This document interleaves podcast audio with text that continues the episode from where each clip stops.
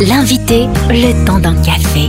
Notre invité du jour est Nicolas Masson. Bonjour. Bonjour. Vous êtes entrepreneur et membre des EDC, donc les entrepreneurs et dirigeants chrétiens, un mouvement qui propose à ses membres de chercher en équipe, en mouvement, d'unifier leur vie professionnelle, personnelle et spirituelle et de vivre sa foi dans l'exercice de leurs responsabilités pour œuvrer au bien commun. Comment concrètement on associe foi et entreprise, foi et travail? Eh bien, quand on est entrepreneur, on a une responsabilité, c'est celle de produire et de mener une activité qui va contribuer au bien commun. C'est des questions qui C'est est-ce que ce que je produis euh, finalement est bon pour euh, la société? Est-ce que c'est bon pour les personnes qui achètent? Est-ce que la façon dont je, leur mets à disposition euh, leur permet d'être pleinement libres dans leur choix, etc. Donc c'est toute cette contribution. Et puis un autre, autre élément du bien commun qui est dans l'entreprise elle-même. Est-ce que ce que je donne à mes collaborateurs à faire, le travail que je leur fournis, est-ce que c'est un travail qui va leur permettre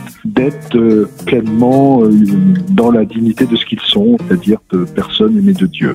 Aujourd'hui, c'est la journée mondiale de la justice sociale où il est question notamment de dignité, de liberté de droit. Quel est votre constat au sujet euh, du monde du travail à ce jour et est-ce que ce sont des valeurs bien présentes ou peu?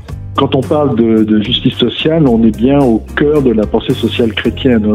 Si je reprends dans l'Église catholique, la première encyclique, qui est sans doute un des plus grands textes de la, pensée sociale, qui est Rerum Novarum, on, était bien sur une question de justice sociale. C'était une réponse à une situation sociale qui était euh, terrible pour un certain nombre de, personnes. Et voilà, donc, ce, problème qui anime la réflexion de l'Église sur euh, la société est encore présent. Il se pose sans doute, du moins dans notre de façon moins dramatique qu'il ne le se posait à la fin du 19e siècle, mais il reste présent avec des questions euh, très, très, très claires. C'est comment je fournis du travail hein, aux, aux, personnes et à toutes les personnes. Le chômage reste euh, quelque chose de dramatique. Et quand c'est ce que rappelle le pape François à plusieurs reprises. L'enjeu, c'est pas simple, c'est pas d'apporter une rémunération, d'amener euh, l'argent qui va permettre aux personnes de vivre, mais c'est plutôt de leur fournir un travail qui va leur permettre d'être pleinement dignes. C'est cette, d'abord, ces premières choses c'est de pouvoir offrir ce, cette dignité du travail. Et puis le deuxième élément qui me semble toujours actuel, c'est comment la communauté, la fraternité, soit dans une entreprise ou dans la société, se construit et qui va permettre une forme de, d'équité, c'est-à-dire que les, les personnes, euh, en fonction de ce qu'elles font, de ce qu'elles apportent, euh, sont traitées euh, de façon juste.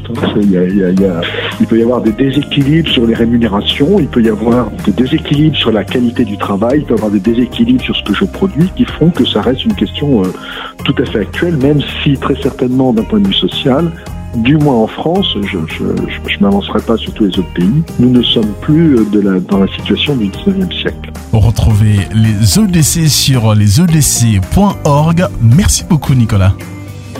Retrouvez ce rendez-vous en replay sur farfm.com.